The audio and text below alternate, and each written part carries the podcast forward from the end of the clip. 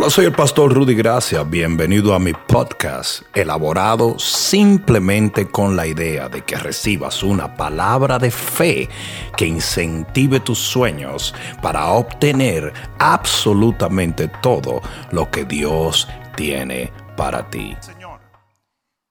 Entonces habrá señales en el sol, en la luna y en las estrellas, y en la tierra angustia, digan angustia de las gentes confundidas a causa del bramido del mar y de las olas, desfalleciendo los hombres por el temor y la expectación de las cosas que sobrevendrán en la tierra.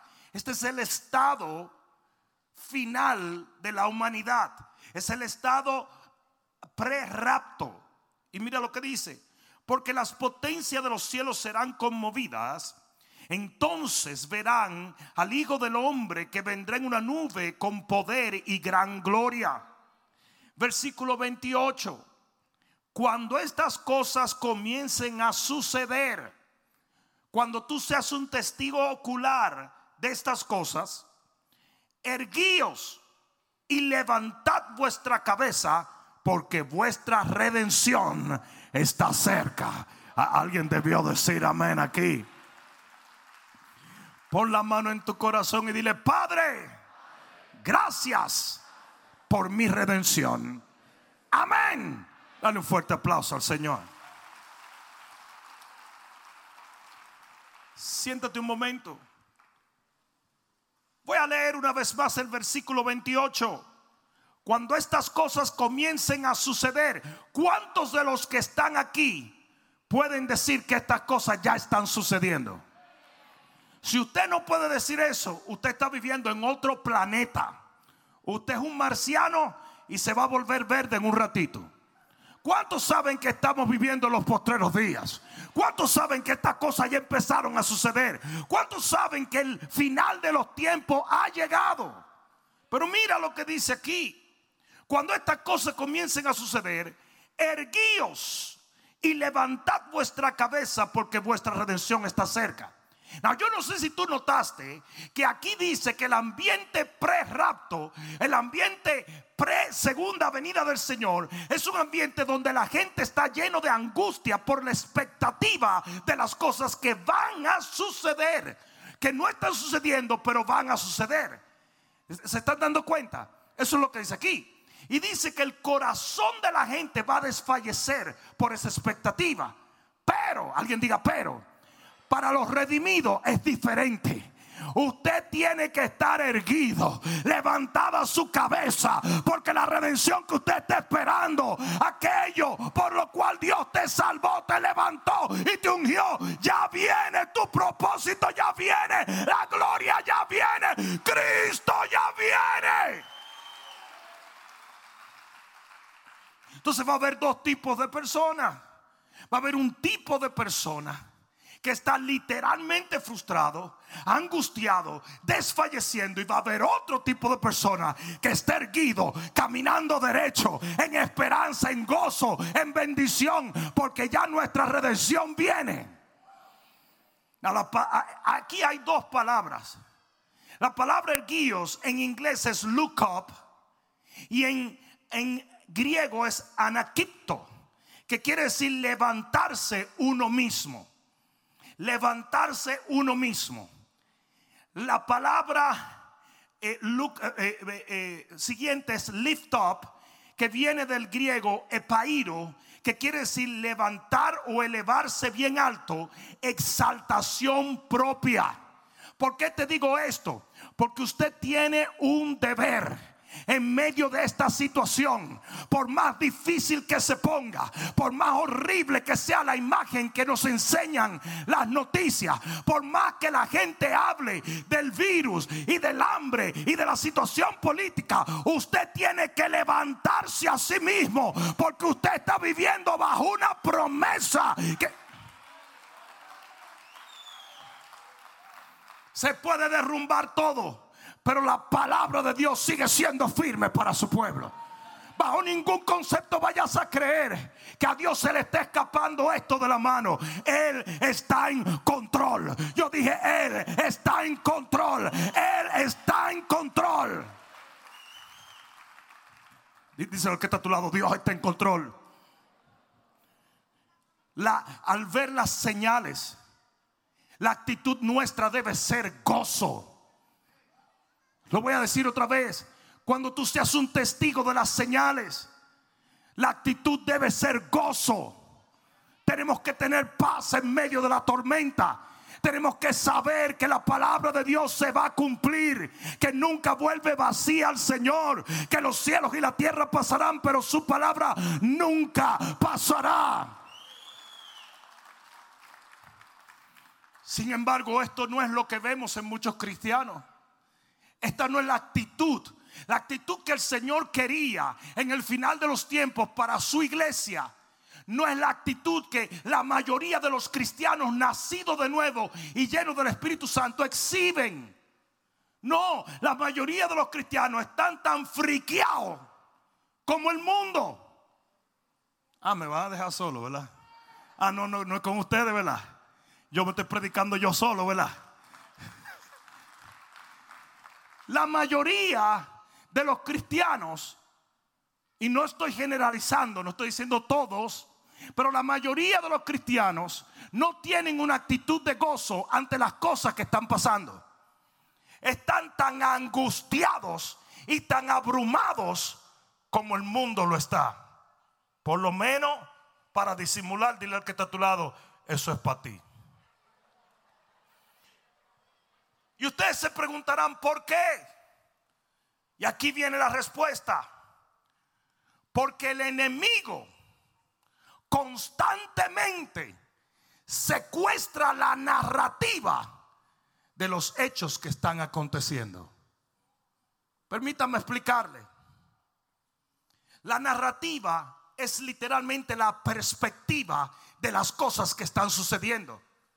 Y lo que el enemigo hace es que él cambia tu percepción de la realidad latente que tú puedes ver. La narrativa es secuestrada constantemente. La perspectiva de Dios se pierde porque el enemigo la deforma para hacerte pensar algo que no es real.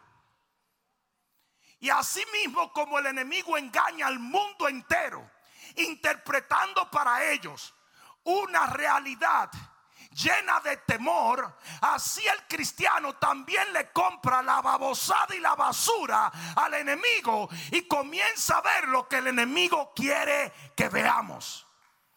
Fe viene por el oír y el oír la palabra de Dios. Y temor viene por el oír cualquier cosa que no se alinea con la palabra de Dios. Y lo que el enemigo hace es que secuestra la perspectiva de Dios, la realidad de Dios, y cambiándote a ti esa narrativa, hace que tú veas lo que Él quiere que tú veas, para que en vez de caminar en fe, en gozo y en victoria en este tiempo, usted camine en temor.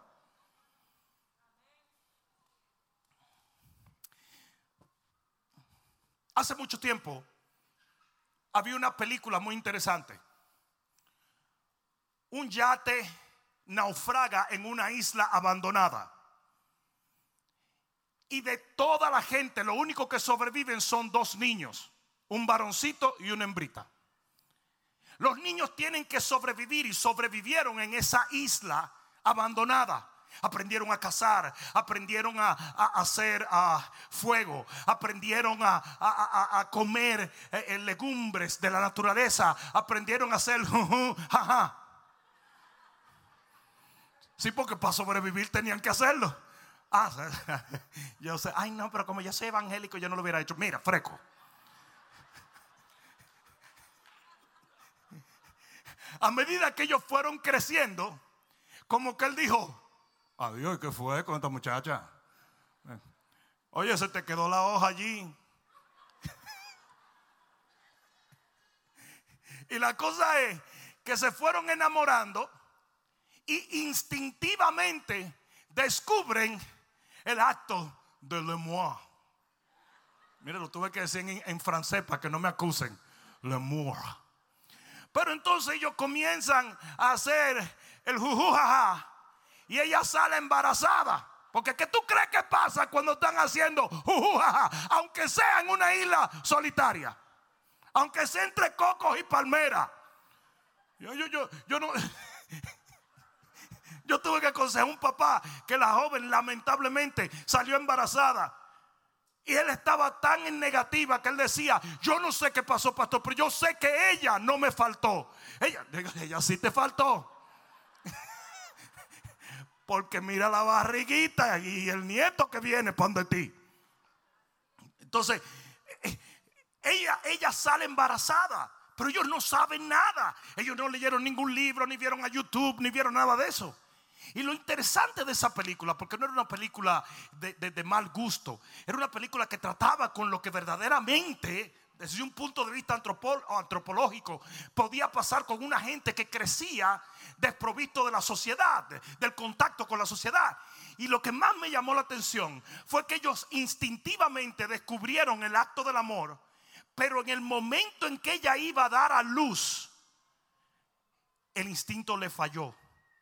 Cuando este muchacho ve a esta joven llorando, sangrando, retorciéndose de dolor, él estaba desesperado. Es una película muy interesante. Y él estaba desesperado. Y ella lloraba. Y él lloraba también. Y él no sabía qué hacer. Y él corría de aquí para allá. Y no sabía qué hacer hasta que salió el muchachito. Ahora mira por qué te digo esto. Porque lo que estaba trayendo vida, en un momento, él lo vio como algo dañino que traía muerte.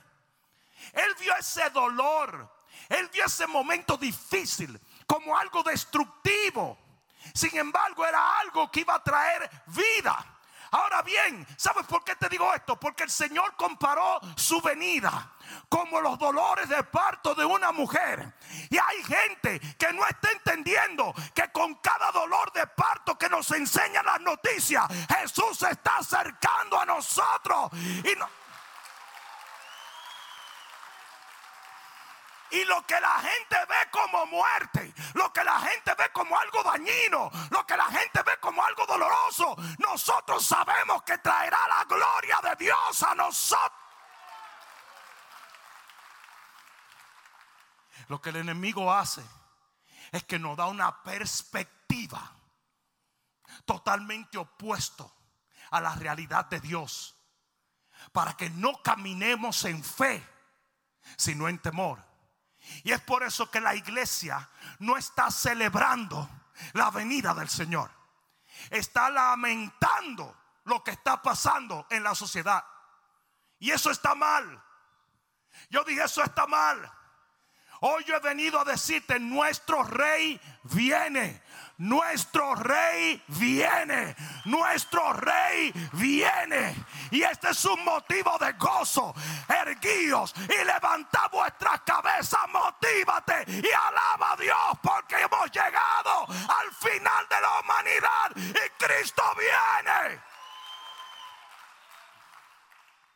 Es un privilegio ser parte de la generación que verá a Jesús descender en una nube. Ah, santo.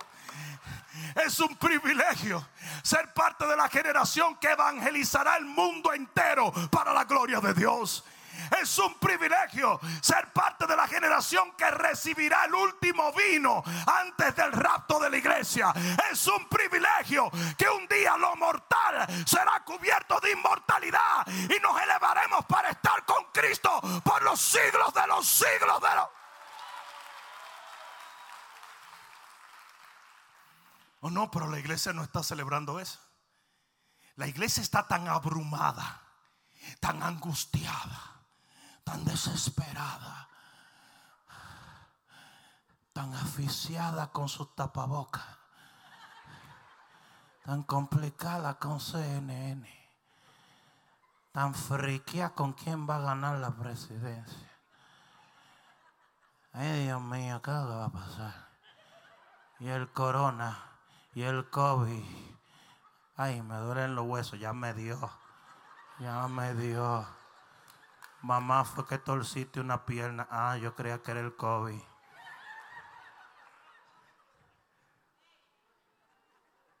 mí me está dando el COVID. ¿Pero qué es esto, Dios mío? A mí me está dando el COVID. Papá, suéltate la correa. Ah, sí, es verdad. Me estaba faltando la respiración. Escucha esto. La gente está muy abrumada. En la época donde deberíamos tener nuestros hombros erguidos y nuestros ojos en el cielo lo que hemos predicado por tanto tiempo, lo que hemos esperado por tanto tiempo, lo que los profetas desearon ver y no vieron, lo que la iglesia ha estado esperando ya viene y nosotros seremos la generación que... Vamos a darle gloria a Dios.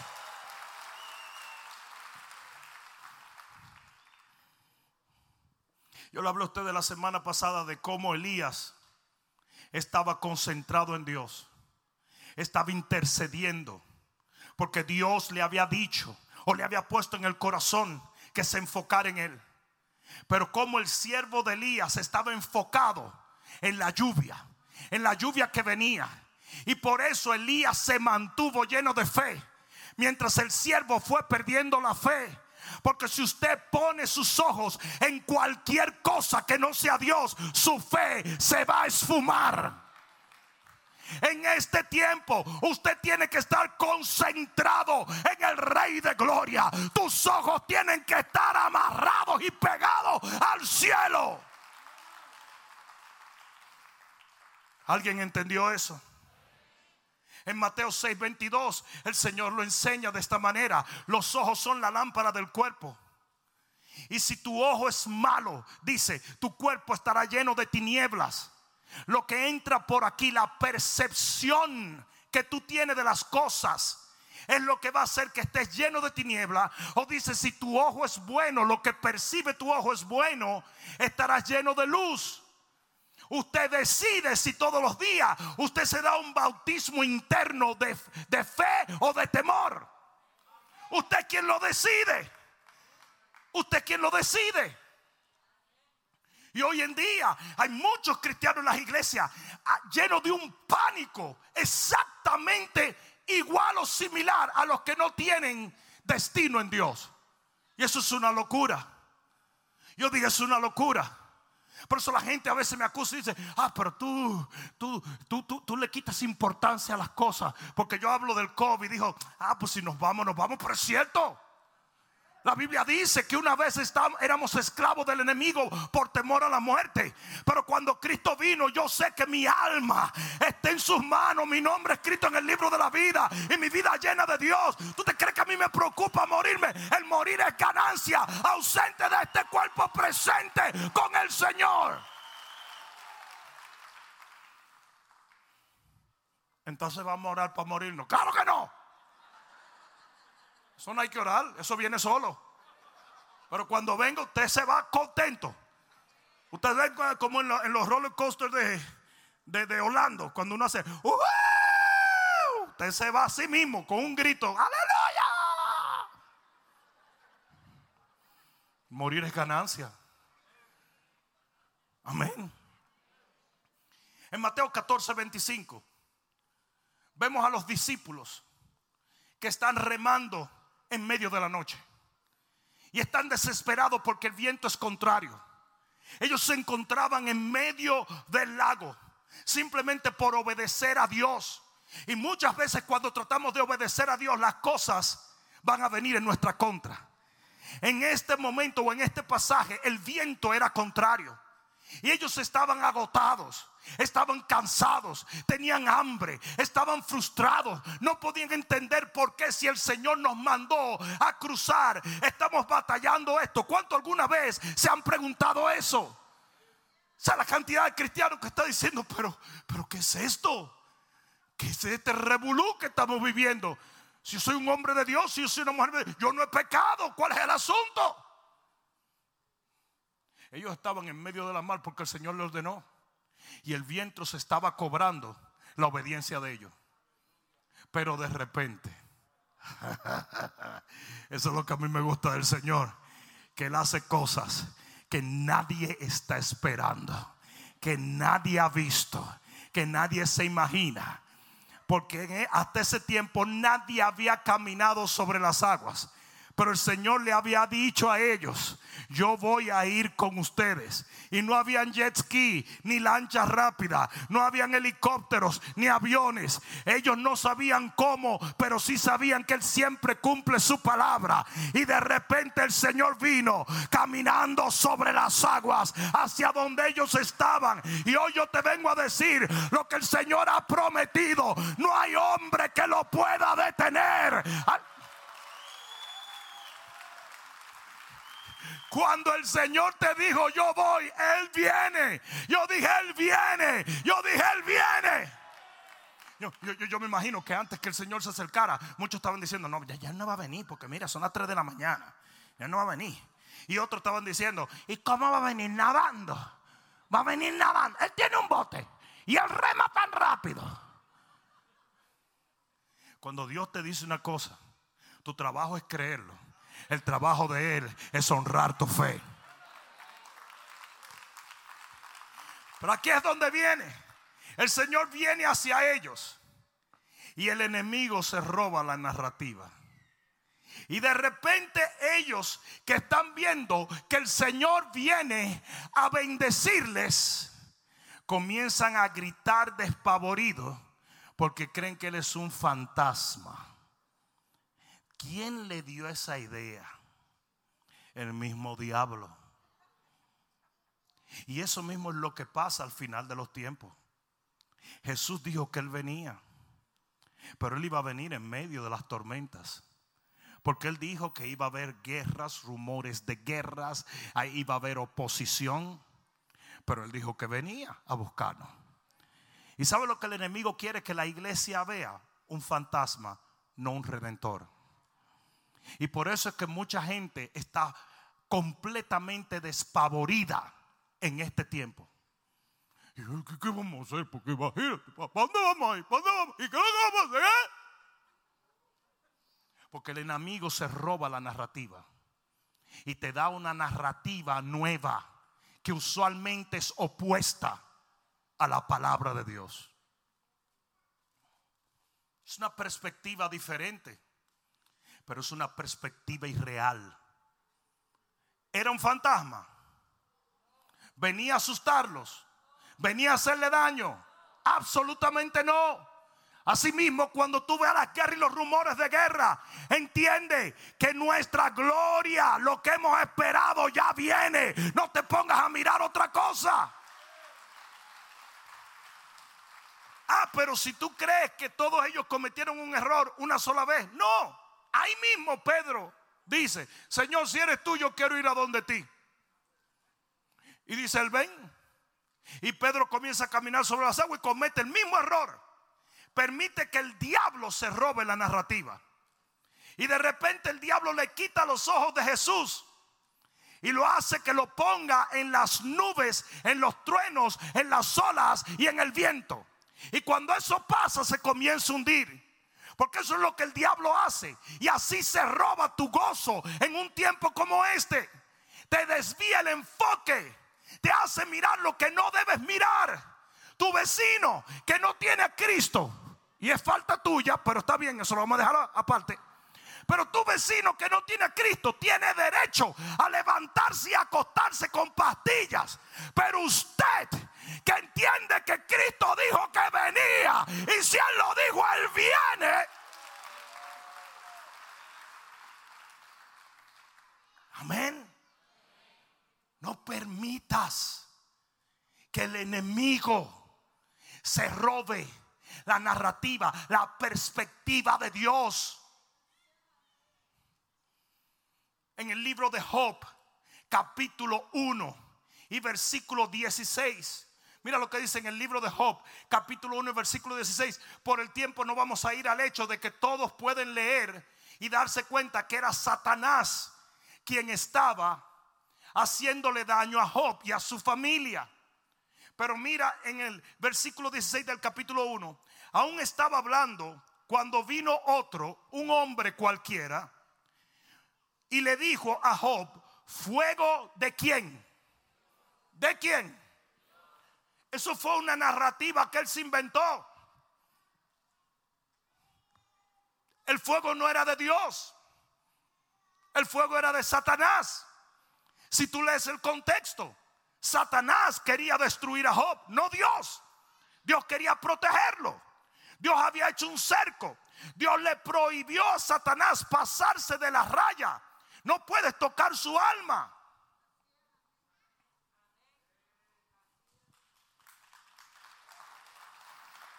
Pero mira esto.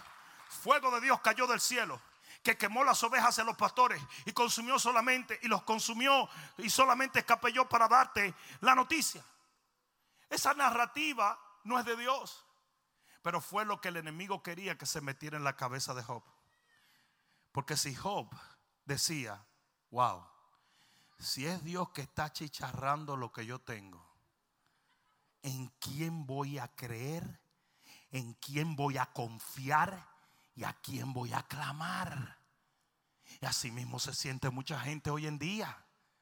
Si el COVID fue Jehová que lo mandó, como algunos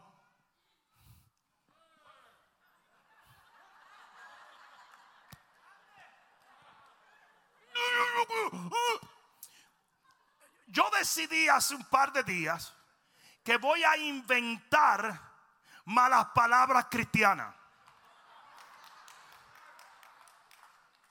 Y las voy a inventar, voy a hacer un diccionario, porque no es posible.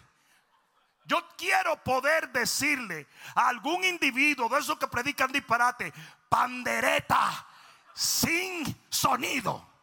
Mira qué cosa más pentecostal. Moño de hermana religiosa. Quiere decir que está oprimido. Tú ves cómo era, está oprimido. Moño de hermano religiosa.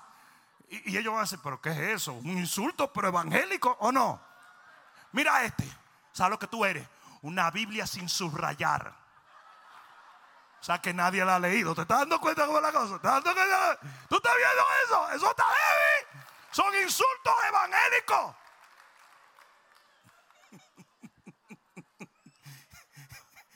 Aquí había un brother, ¿te acuerdas? Que le dimos para orar un día y dijo, Señor, en este día llénanos de concupiscencia. Pero ¿qué es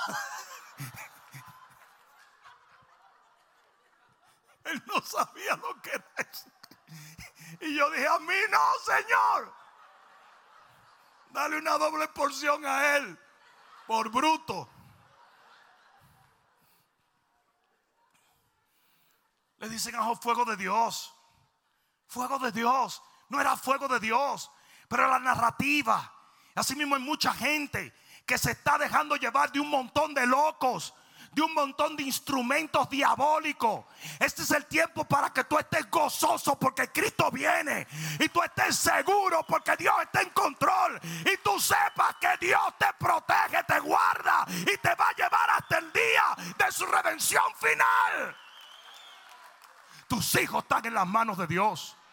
Tu negocio está en las manos de Dios. Tu asignación está en las manos de Dios.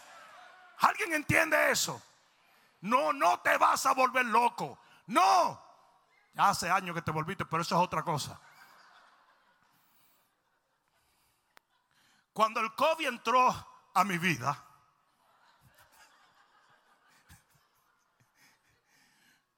yo desde que sentí que se me encaramó esa cuestión arriba, yo dije, Ahora es que tú te vas a dar cuenta de lo que es tratar de tocar un hombre de Dios.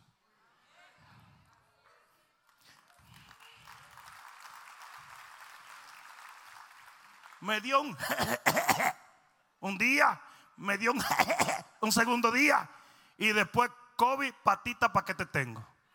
Se fue. Todavía no lo encuentro el malvado ese. Pero tú te crees que yo hubiera podido hacer eso. Es más, yo ni me enteré que tenía COVID hasta, hasta tiempo después. Fui y me hice la prueba y me dijeron, usted lo tuvo. Yo me lo imaginé si usted supiera. Pero me lo hallé que era demasiado débil. Pero si yo hubiera visto 24 horas de CNN, yo hubiera estado esperando morirme. Ahí viene la muerte. Ahí viene. Mira, por favor, no le abran la puerta si ven a uno vestido de negro, que no es Halloween, no, es la muerte real. Yo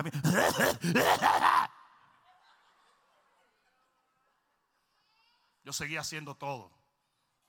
Yo seguía haciendo todo lo que tenía que hacer. Y si te moría, ah, viejo, pues como que vamos a vivir para siempre, ¿verdad?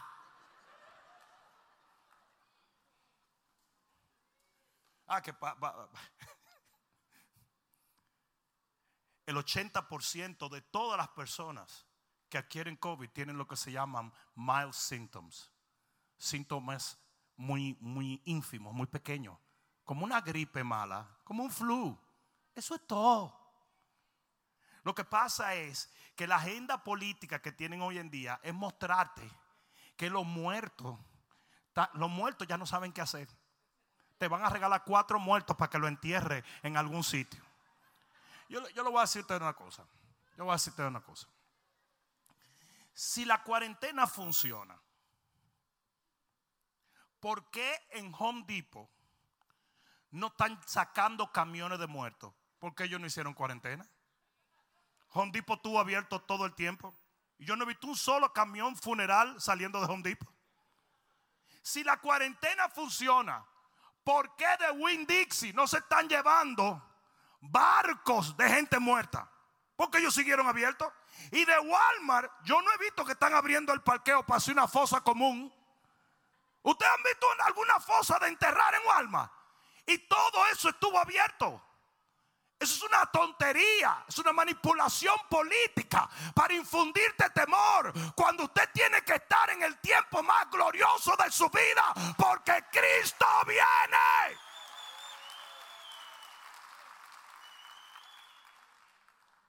Yo dije, Cristo viene. Yo dije, Cristo viene. Yo dije, Cristo viene.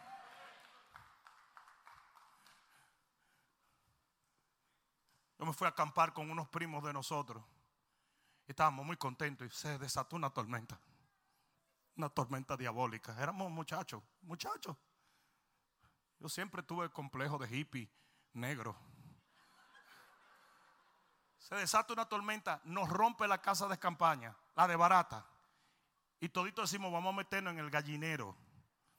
Había un gallinero, era una finca de animales de un tío de nosotros y no había para dónde agarrar. ¿Para dónde tú vas a agarrar? Si no había para dónde ir. Era como una boca de lobo, oscuro todo. Tú no más veías, tú no más veías esto cuando relampagueaba, tú veías a los primos. Yo decía, pero no somos exploradores. Yo decía, sí, pero yo tengo miedo. La cosa es que para hacerte la larga historia corta, nos metemos en el gallinero. Yo no sabía en mi vida que habían tantos animales. Ese gallinero era un zoológico. Ahí habían ratas, ahí habían culebras y todas, todas las gallinas gritaban cada vez que una cuestión entraba. Tú sabías cuando entraban. Mano, nos picaron las chinchas. Nos picaron los mosquitos. Yo siempre creía, viendo películas de aquí de los Estados Unidos, que un gallinero era como que tú te acostabas así en la, en la cosa de. No, los gallineros de República Dominicana son asesinos. Ahí entraban los ratones a tratar de robarse los huevos. Y después venía la culebra a tratarse de robar el ratón. Y si tú tratabas de espantar la culebra, te jalaba un animal por un lado y tenía que tener cuidado. en Santo Domingo no habrá osos, pero los mosquitos son más fuertes que los osos. El asunto es que estábamos ahí tranquilos y esto, pero nosotros sabíamos algo. Y es que por más difícil que estaba haciendo esa noche, la mañana venía. ¿Y sabes qué? La mañana llegó. Y cuando llegó la mañana, se desapareció todo el problema. Y así va a ser. Yo recuerdo cuando nosotros comenzamos a servirle al Señor, que cantábamos todos los días, cuán gloriosa será la mañana cuando venga Jesús el Salvador. Y eso lo cantábamos y lo cantábamos y te mantenía enfocado te mantenía enfocado a pesar de los problemas, las circunstancias adversas, las vicisitudes. Tú sabías que venía una mañana y viene una mañana, pueblo de Dios, viene una mañana. Cristo viene.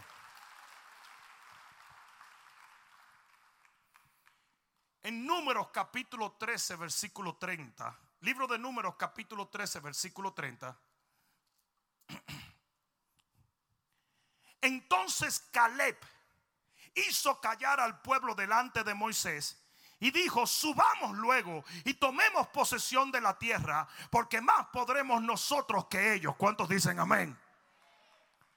Pero Los varones que subieron con él dijeron, no podremos. Siempre hay un grupito que va en contra de lo que Dios dice. No podremos subir contra aquel pueblo porque es más fuerte que nosotros. Y hablaron mal entre los hijos de Israel de la tierra que habían reconocido diciendo, esto fue lo que ellos dijeron. Mira que está a tu lado, presta atención. Diciendo, la tierra por la donde pasamos para reconocerla es tierra que traga a sus moradores. Oigan bien, la expresión que ellos usan es que los moradores de esa tierra estaban muriendo en esa tierra. Ellos llegan y miran eso. Ellos dicen, pero todo el mundo se está muriendo. Yo veo gente muriéndose. Yo veo gente muriéndose. Sin embargo, en Deuteronomio 7:20, ellos se habían olvidado de la promesa que Dios le había hecho. También enviará Jehová tu Dios avispas sobre ellos, no sobre ti, sobre ellos. Dice, hasta que perezcan los que quedaren y los que se hubieren escondido de delante de ti. No desmayes delante de ellos porque Jehová tu Dios está en medio de ti. Dios grande y temible. ¿Cuántos dicen amén? Ellos llegan a la tierra prometida y hacen así, dicen, ¿y qué fue? ¿Tuviste cómo aquel se cayó? Mira aquel, se murió. Mira aquella doña, se murió. Y ellos comienzan a decir, esto es una tierra que se traga a los moradores. Esta no es una tierra buena. Chica, era Dios matando a los moradores para que ellos llegaran a una tierra totalmente libre de opresión.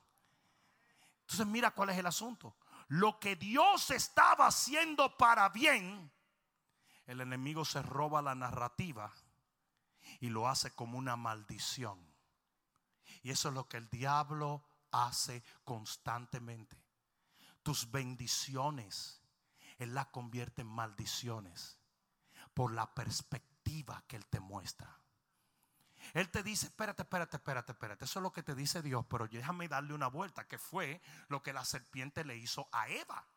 La serpiente le hizo, le dijo a Eva, eh, lo que pasa, la razón por la cual tú no puedes comer de eso es porque Dios no quiere que tú seas como Él, que seas como Dios. Y eso es lo que pasa constantemente, que el enemigo toma tu bendición y por la narrativa que Él te pone en el cráneo, tú ves la bendición como maldición. Y en vez de producir fe en el momento adecuado, produce temor. Lo mismo pasa con el final de los tiempos. El tiempo más glorioso de la humanidad es este.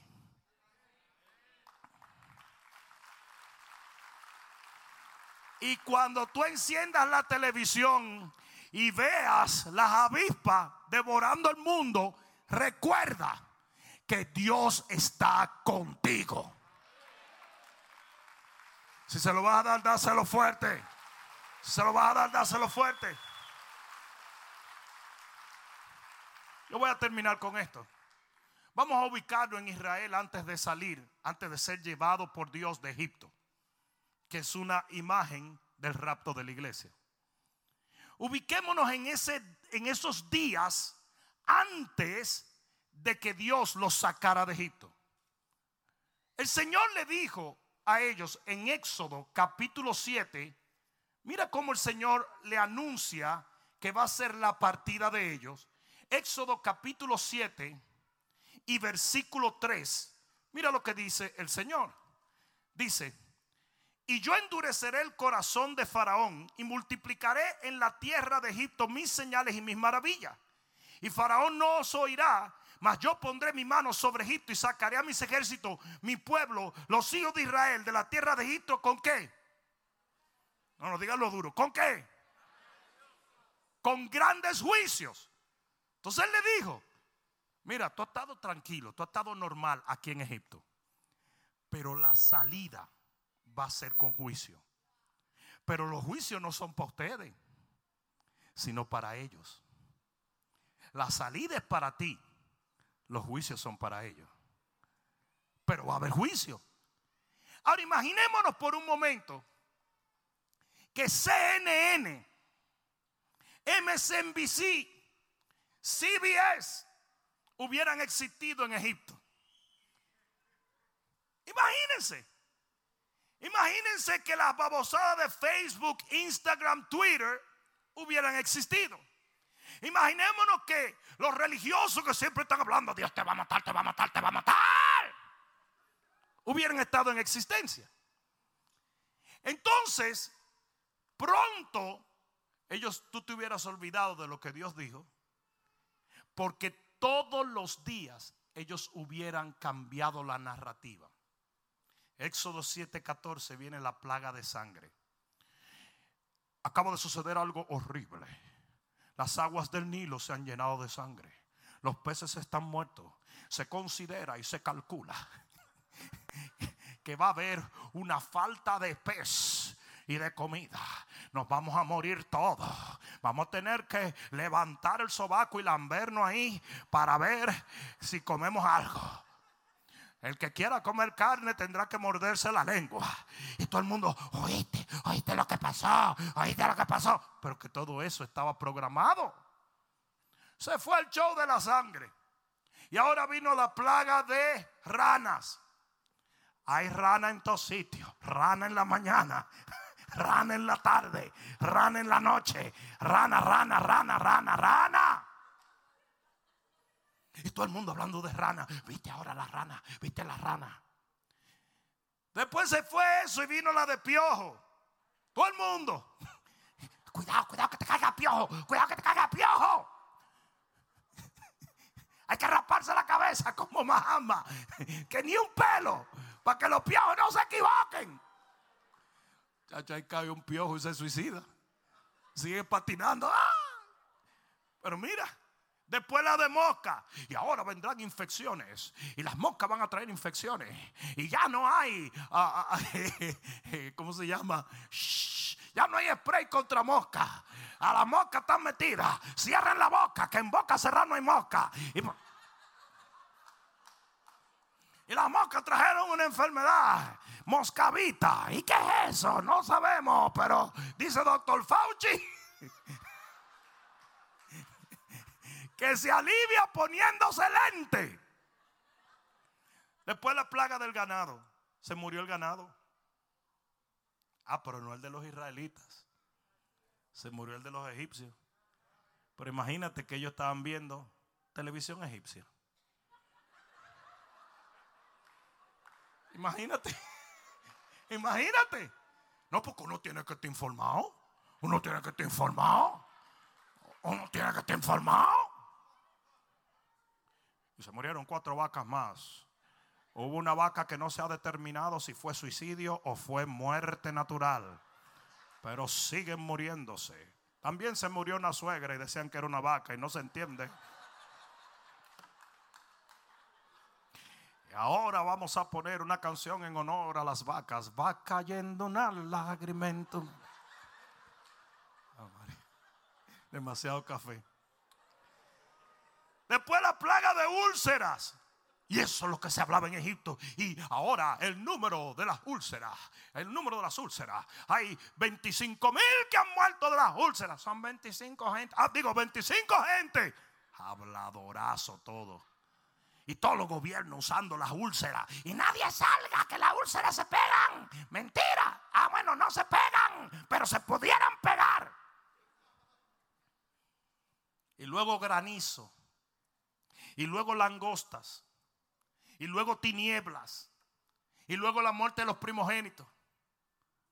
Imagínate lo que hubiera sido si gente constantemente se robara la narrativa, la perspectiva, y te diera una perspectiva de temor, cuando ya Dios te había hablado y te había dicho que cuando tuvieras esos juicios era porque ya el Señor venía a sacarte de ahí.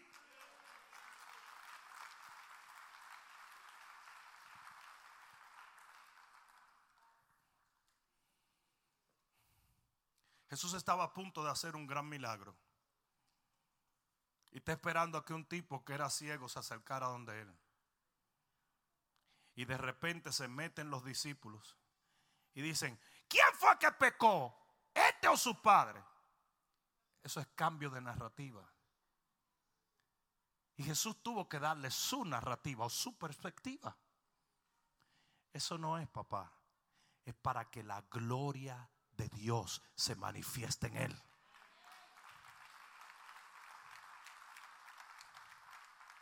Las cosas que están aconteciendo en la tierra no es porque tú eres malo, no es porque tú eres bueno, no es porque Dios te odia, ni tampoco porque te ama. Están aconteciendo porque fueron determinadas para el final de los tiempos y no vinieron a matarte, el Señor te va a proteger en medio de ella. Y si no te protege porque llegó tu tiempo, sea lo que sea, estás en manos de Dios y puedes descansar en ello. Puedes descansar en ello. Puedes confiar en Dios. Erguíos, levantad vuestra cabeza que el Señor viene no camines, no pienses y no sientas como el mundo siente. El corazón de la gente está desfalleciendo cuando tu corazón debe estar lleno de gozo y de victoria. Por eso que yo me llené de una ira santa cuando vi a tantos pastores dando clases de mascarilla y de lavarse las manos, y tú decías, ¿Are you serious? ¿En serio? Eso déjaselo al mundo. Deja que el mundo haga eso. Nosotros estamos para predicar una palabra de fe. Nosotros estamos para decirle a la gente, levántate que Cristo viene, anímate, gózate, que Cristo viene. Es un tiempo de orar, es un tiempo de buscar a Dios, es un tiempo de intimidad, es un tiempo de esperar la lluvia tardía, es un tiempo de ver la mano de Dios, la gloria de Dios. Oh, no, no, no, no, si tú lo crees, ponte de pie y dale un grito de gloria al rey. Aleluya. Aleluya. Aleluya. Yo dije aleluya. Voy a terminar con esto en Segunda de Reyes. Permanece de pie, por favor. Pero en Segunda de Reyes, capítulo 6. Libro de Segunda de Reyes, capítulo 6. Hay un pasaje muy conocido en el versículo 15. Eliseo estaba con su siervo. Y dice, y se levantó el siervo de Eliseo de mañana. Y salió el que servía al varón de Dios. Y aquí cuando mira a la montaña, un ejército tenía la ciudad rodeada. La ciudad donde estaba el profeta. La ciudad donde estaba él. Un ejército la había sitiado venían a destruirlos. Pero mira lo que dice. Con gente de a caballo y carros. Entonces su criado le dijo, ah, Señor mío, ¿qué haremos? ¿Por qué? Porque como era el siervo de Elías, cuando tú pones tus ojos en algo que no es Dios, tu fe desaparece. Este siervo caminaba con el hombre de Dios. Este siervo veía los milagros que Dios hacía. Este siervo tenía fe, esperanza. Este siervo sabía el poder de Dios. Pero en el momento en que él ve el ejército del enemigo, en el momento en que él ve y fija sus ojos en eso, su fe se va. Y la fe se transforma en temor y él comienza a gritar y sobre todo comienza a perturbarse en cuanto qué puedo hacer, como muchos cristianos están hoy. Hay muchos cristianos que dicen, no sabemos en qué va a parar esto, no lo sabrás tú, yo sí sé. No sabemos qué va a pasar después de noviembre, no lo sabrás tú, yo sí sé. No sabemos lo que va a pasar el año que viene, no lo sabrás tú, yo sí sé. Porque esta palabra me lo afirma. Yo dije, esta palabra me lo afirma. Esta palabra me dice que en medio de toda situación, en medio de dolores de parto, Jesús de Nazaret viene a buscarme.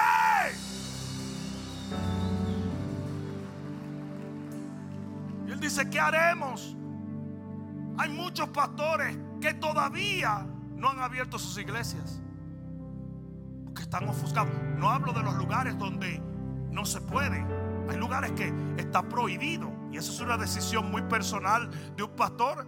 De si empieza su ministerio carcelario o no. Yo soy uno que no le tengo miedo a eso. Nosotros estuvimos abiertos casi todo el tiempo. Fuimos abiertos todo el tiempo. Si la gente puede ir a Walmart a comprar plátano, puede venir a la casa de Dios a adorarle.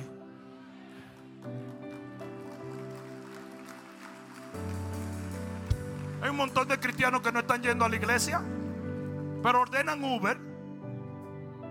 Y tú no sabes si el tipo de Uber le hizo así al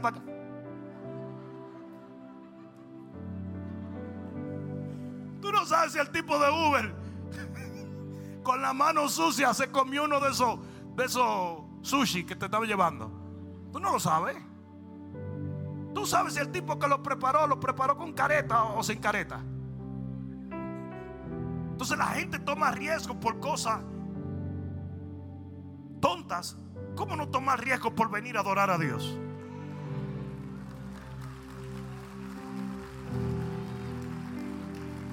Pero hay, muchos pastores que, que dicen, no, no, yo no voy a abrir la iglesia porque todavía no sabemos lo que va a pasar. Está más perdido que yo no sé qué. Claro que sabemos lo que va a pasar. Claro que sabemos lo que va a pasar ya fue profetizado, ya fue dicho y la palabra de Dios nunca vuelve a él vacía.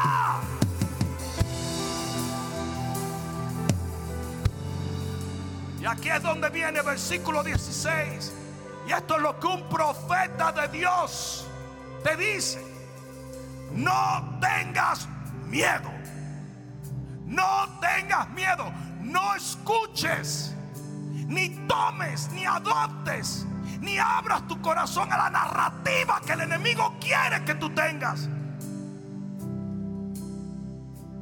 Yo te voy a dar una mejor.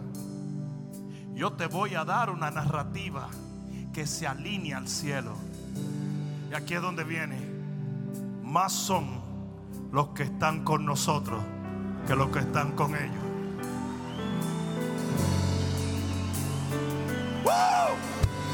Más son los que están con nosotros que los que están con ellos. Más puede tu Dios, más puede tu Dios, más puede tu Dios.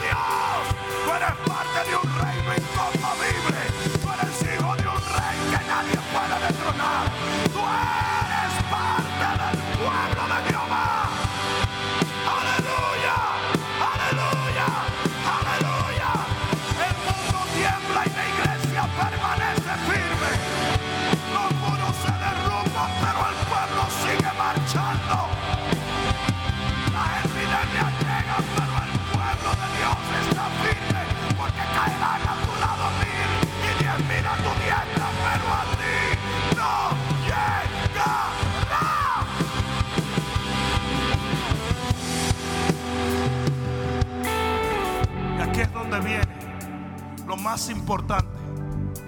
Y esta va a ser nuestra oración en este día. Él le dio la perspectiva del cielo. Pero mira lo que hace en el versículo 17. Y oró Eliseo y dijo, te ruego, oh Jehová, que abra sus ojos para que él vea. Entonces Jehová abrió los ojos del criado y miró y aquí que el monte estaba lleno de gente de a caballo y de carros de fuego alrededor de Eliseo.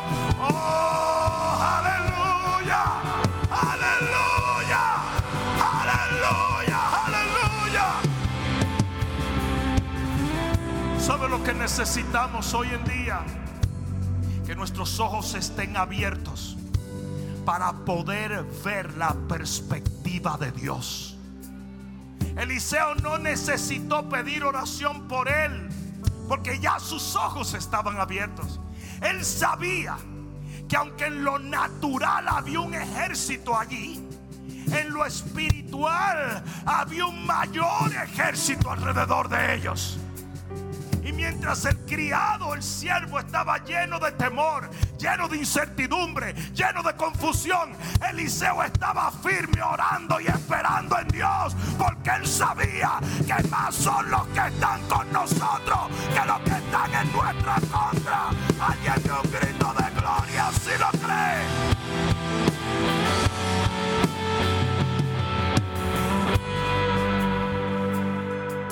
El poder de Dios para protegerte es mucho más glorioso que cualquier vacuna babosa que se invente un demonio de eso que quiere ser 60 trillones de dólares. El poder de Dios para sanarte es más poderoso que cualquier tratamiento. El poder de Dios para protegerte es más glorioso que cualquier ataque que el enemigo traiga en tu contra. Si tú adquieres la perspectiva de Dios, entonces lo que dice la gente, lo que dicen las noticias, lo que hablan allá afuera, no te va a afectar. No te va a afectar.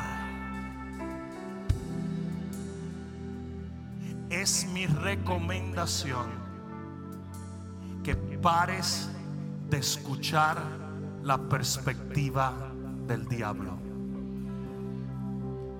¿Saben cuál es la victoria del hombre y la mujer de Dios?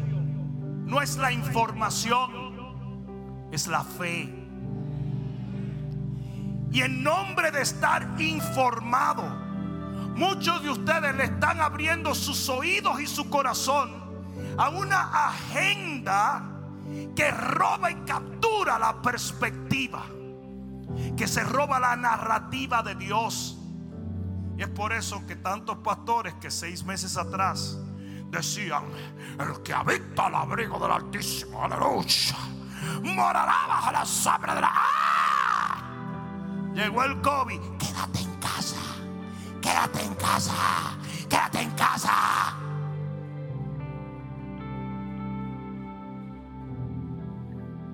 Permitieron que el enemigo se robara la narrativa del cielo. Todo lo que está aconteciendo estaba fríamente calculado. Todo lo que tú estás viendo es una señal de victoria, no de derrota. Es una señal que te asegura una cosa y es que Cristo Jesús está a las puertas. Esa es la señal. Por lo tanto, si tú eres un hijo, una hija de Dios, tú no tienes derecho a volverte loco, a angustiarte, a permitir que tu corazón desfallezca, a perder tu fe, a alejarte de Cristo, a perder tu devoción. Tú no tienes derecho a eso.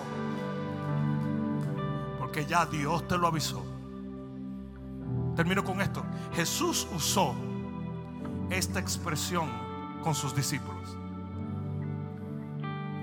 dijo, ¿acaso no les había yo dicho esto cuando estaba con ustedes? Y es muy lamentable que nosotros, como hijos de Dios, olvidemos lo que ya el Señor nos dijo. Y nos tomen de sorpresa cosas que no nos deberían tomar de sorpresa.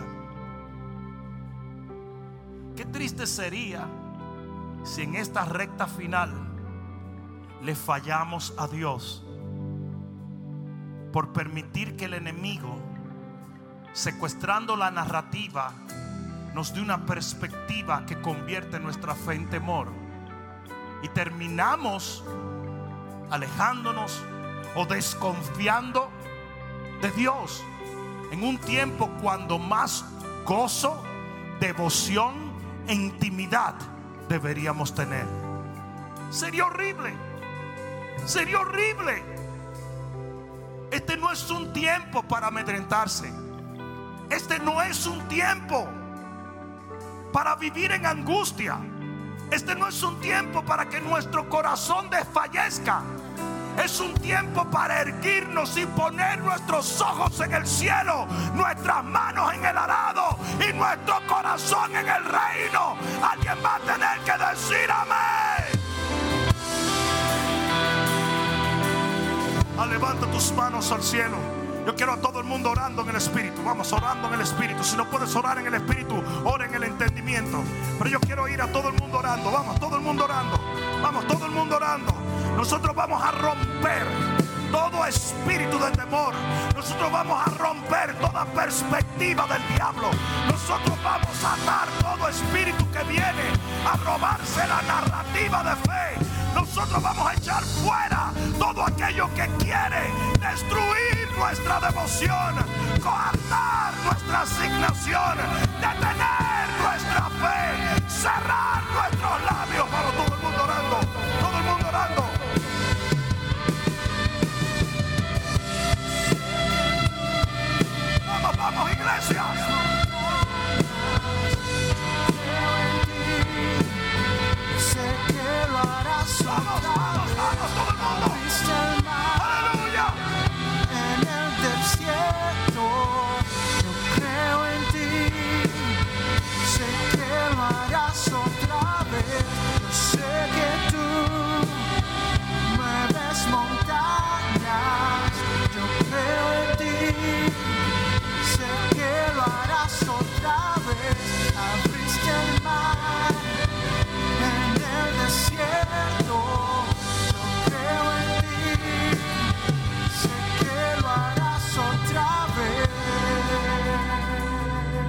Bien lo que te voy a decir. La Biblia dice claramente, hay caminos que al hombre le parecen caminos de vida, mas al final son caminos de muerte. Lo interesante es que este camino, el camino del Señor, al principio parece camino de muerte. Oh, porque te demanda morir a todo aquello que te hacía vivir antes. Pero al final es camino de vida eterna. ¿Alguien entendió eso? Ah, ¿Por qué te digo esto? Porque Pablo entendía este principio. Y por eso él dijo, yo de ninguna cosa hago caso, sino del hecho de terminar mi carrera con gozo. ¿Saben lo que el enemigo quisiera? Que después que tú comenzaste bien termines mal. Él quisiera que en este tiempo, en este tiempo tu fe muriera, que en este tiempo tu devoción desaparezca, que en este tiempo tú te alejes del Señor, que en este tiempo tú te enfríes, que en este tiempo tú te reveles a Dios, que en este tiempo le des la espalda a la asignación de Dios. Pero tú vas a hacer lo contrario.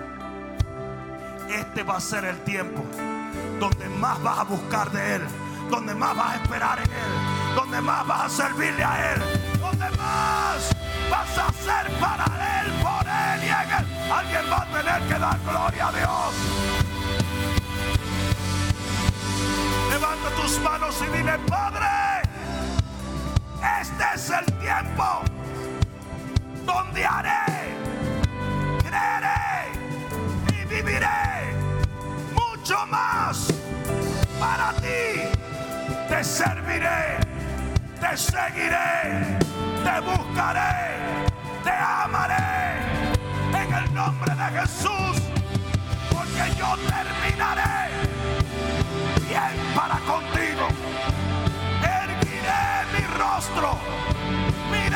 hacia arriba, porque yo sé que tú vienes por mí. Amén, amén, amén, amén, amén. Uh, si yo fuera tú, se lo diera más fuerte.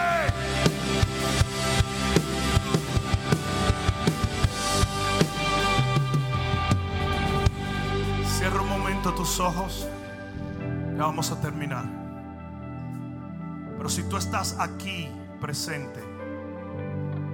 O si nos estás viendo por las diferentes plataformas virtuales y tú sabes que aún tu nombre no está escrito en el libro de la vida. O habiéndote alejado del Señor, has puesto en duda de si aún estás en comunión con Él. Entonces esta es tu oportunidad de reconciliarte con Él, de volver a su reino y de permanecer en sus brazos. Todo lo que tienes que hacer es orar esta oración conmigo, pero no es tan importante lo que dices con tu boca, sino lo que crees con tu corazón. Por lo tanto, repite conmigo, Padre, en el nombre de Jesús, en este momento, yo te entrego mi vida, confesando con mi boca que tú eres el Señor, creyendo de todo corazón que tu cruz me libró del pecado y tu resurrección me libró de la muerte. Por eso, desde este día en adelante, no vuelvo atrás.